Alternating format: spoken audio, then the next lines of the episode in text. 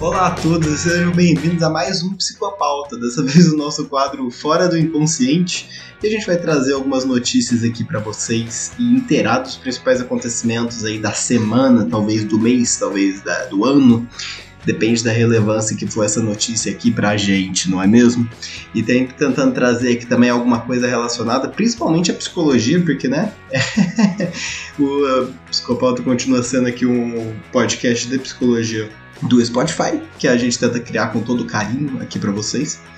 Mas antes da gente começar, meu nome é Rafael Dutra e eu sou psicólogo clínico e psicólogo educacional.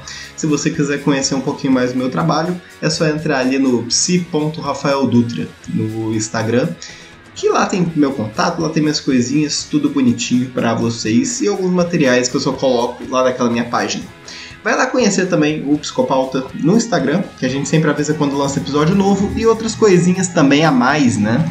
Segue a gente aqui no Spotify, que é sempre muito importante, e classifica ali com cinco estrelinhas esse podcast que a gente cria com carinho para vocês. É, o último aviso que eu tenho antes da gente começar aqui é sobre o nosso Apoia-se, que a gente tá ali, tá, tá aqui na descrição desse vídeo, que você pode acessar e contribuir com a quantia que você quiser para ajudar o, o podcast continuar no ar. Então vamos aqui para esse episódio. Bom, gente, a primeira coisa que a gente não pode terminar, deixar de falar, né, é o, a compra do Twitter, que é feito pelo bilionário excêntrico, né, aquele cara que eu não sei se alguém tem elogios racionais a fazer sobre ele, mas o famigerado Elon Musk, que já estava ali fazendo presença no Twitter faz tempo, sempre fazendo um tweetinho aí engraçado, ou outro fazendo alguma coisa para aquele, aquele homem mediano ali olhar e falar, nossa, mas esse cara aqui é muito foda, né? O famoso fã de bilionário. Pra esses aqui, esse aqui o fã de bilionário vai gostar, né? E ele já estava como acionista ali do, do Twitter faz um tempo. Acho que ele já estava ali fazendo uns. Ele já devia estar com uma 40%, ou algo próximo assim. Ele já era o maior acionista do Twitter.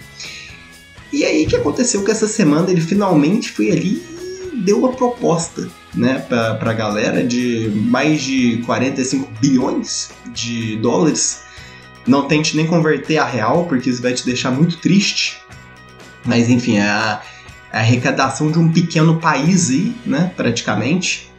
É, e um homem sozinho com esse todo esse poder aquisitivo comprou a plataforma já chegou ali, né, com dois pés na porta, falando as mudanças que, vai, que, que ele vai tentar causar ali.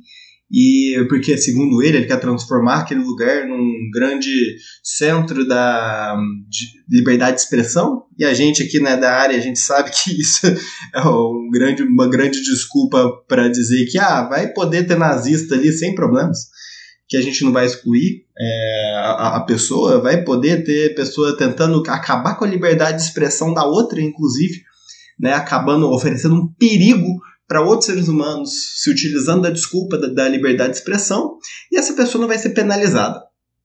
É, dá um, principalmente nesses tempos né, de pós-verdade, de fake news que a gente está, isso é um, pode se tornar um grande perigo é, se não tomar cuidado, etc. E aí vai estar tá nas mãos desse, da, da, dessa pessoa que não, não é muito bem a mais sã do mundo, né? Não é lá um sinônimo de sanidade e de, de uma pessoa legal, né? Vamos assim dizer. Uh, e aí, então, ele comprou o Twitter por essa quantia gigantesca, já anunciou que vai, vai ser esse lugar para essa liberdade de expressão, né, que ele, que ele diz a galera ali, uma galera principalmente de extrema direita, já ficou super feliz, mesmo que ele nem tenha assinado papel nenhum ainda. Já começaram a falar, ah, recebi não sei quantos seguidores, a plataforma está mudando. Falou, tipo, gente, pelo amor de Deus, né?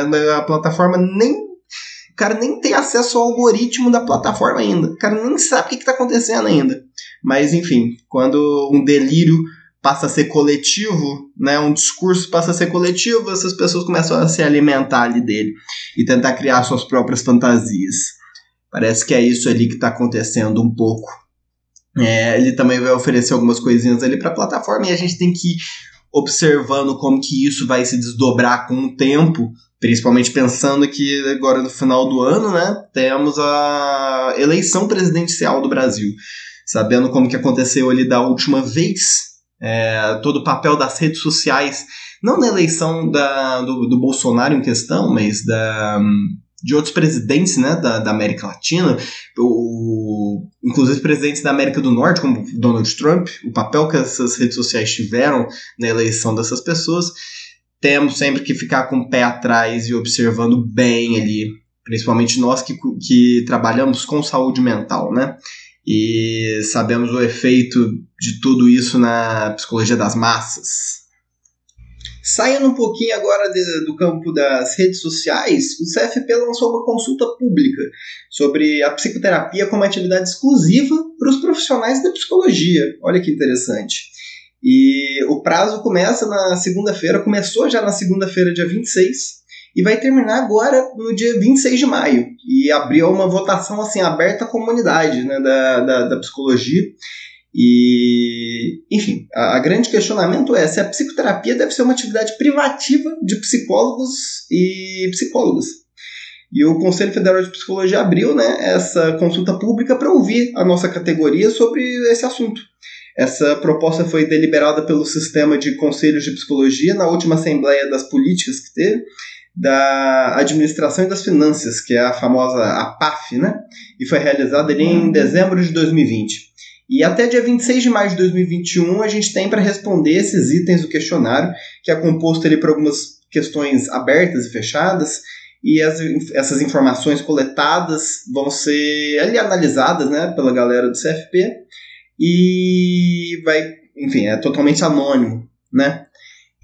Outra notícia interessante aqui, que dessa vez vem aqui da BBC News, né? da BBC News Brasil trata de como a maconha pode afetar a nossa cognição e o nosso psicológico, né? Segundo alguns novos estudos. Isso aqui tudo, gente, eu vou deixar o link aqui na descrição desse dessa matéria, desse episódio aqui para vocês.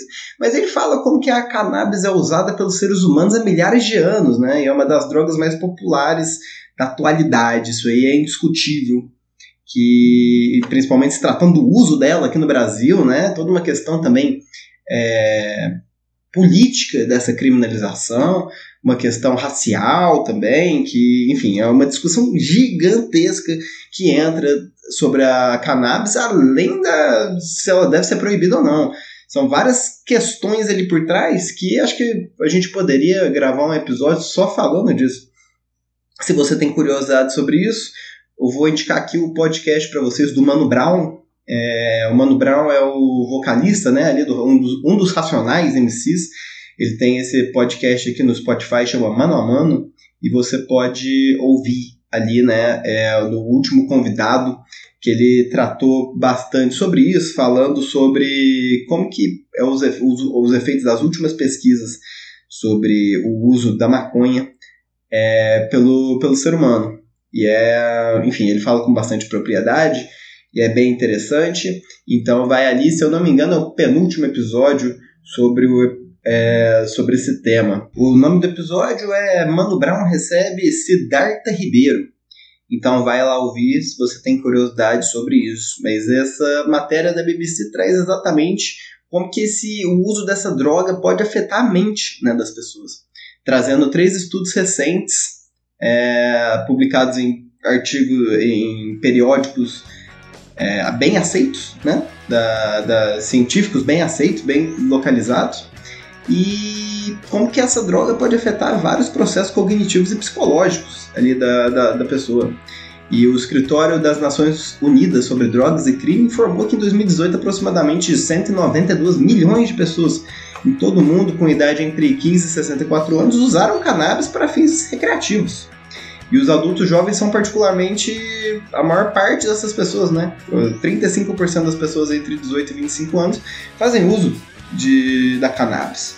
Em comparação com apenas 10%, né? Com, com mais de 26 anos que vai tendo. Então, enfim, é, dá, dá para ir vendo bastante sobre isso. E eles traz, trazem aqui efeitos cognitivos que esse uso da cannabis pode ter. E o uso da cannabis aparentemente pode afetar a cognição, especialmente daqueles com transtorno por uso de cannabis. Isso é caracterizado pelo desejo persistente de usar a droga e pela interrupção de atividades diárias, como trabalho ou estudo.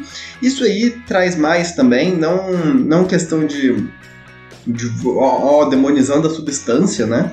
mas da de como que qualquer coisa ali também pode às vezes ter uma facilidade para gerar um nenhuma dependência física, né, química ali da, da, daquela droga, como outras drogas podem causar, remédios podem causar, mas também uma dependência psicológica, às vezes, né? A pessoa acreditar que necessita daquilo ali para continuar bem, praticamente. Então, se você tem curiosidade, essa pode ser bastante inteligente, interessante aqui para você e ali dar uma olhada naquilo. Certo? Esse aqui é o quadro Fora do Inconsciente, que, como eu já disse, vai tentar trazer para vocês várias notícias ali mais importantes da semana. Bom, gente, foi isso. Muito obrigado a vocês que, que ouviram, que continuam acompanhando a gente. Compartilha nas redes sociais para alguém que talvez vá gostar de alguma dessas notícias, que vá gostar desse nosso podcast. E um abraço. Até o próximo episódio, que se eu não me engano vai ser a gente comentando sobre o famigerado Psi-Twitter e algum fazendo questionamento, né? O Twitter foi longe demais. Então é isso, gente. Meu nome é Rafael Dutra e esse aqui foi o Fora do Inconsciente do Psicopauta. Um abraço e tchau, tchau.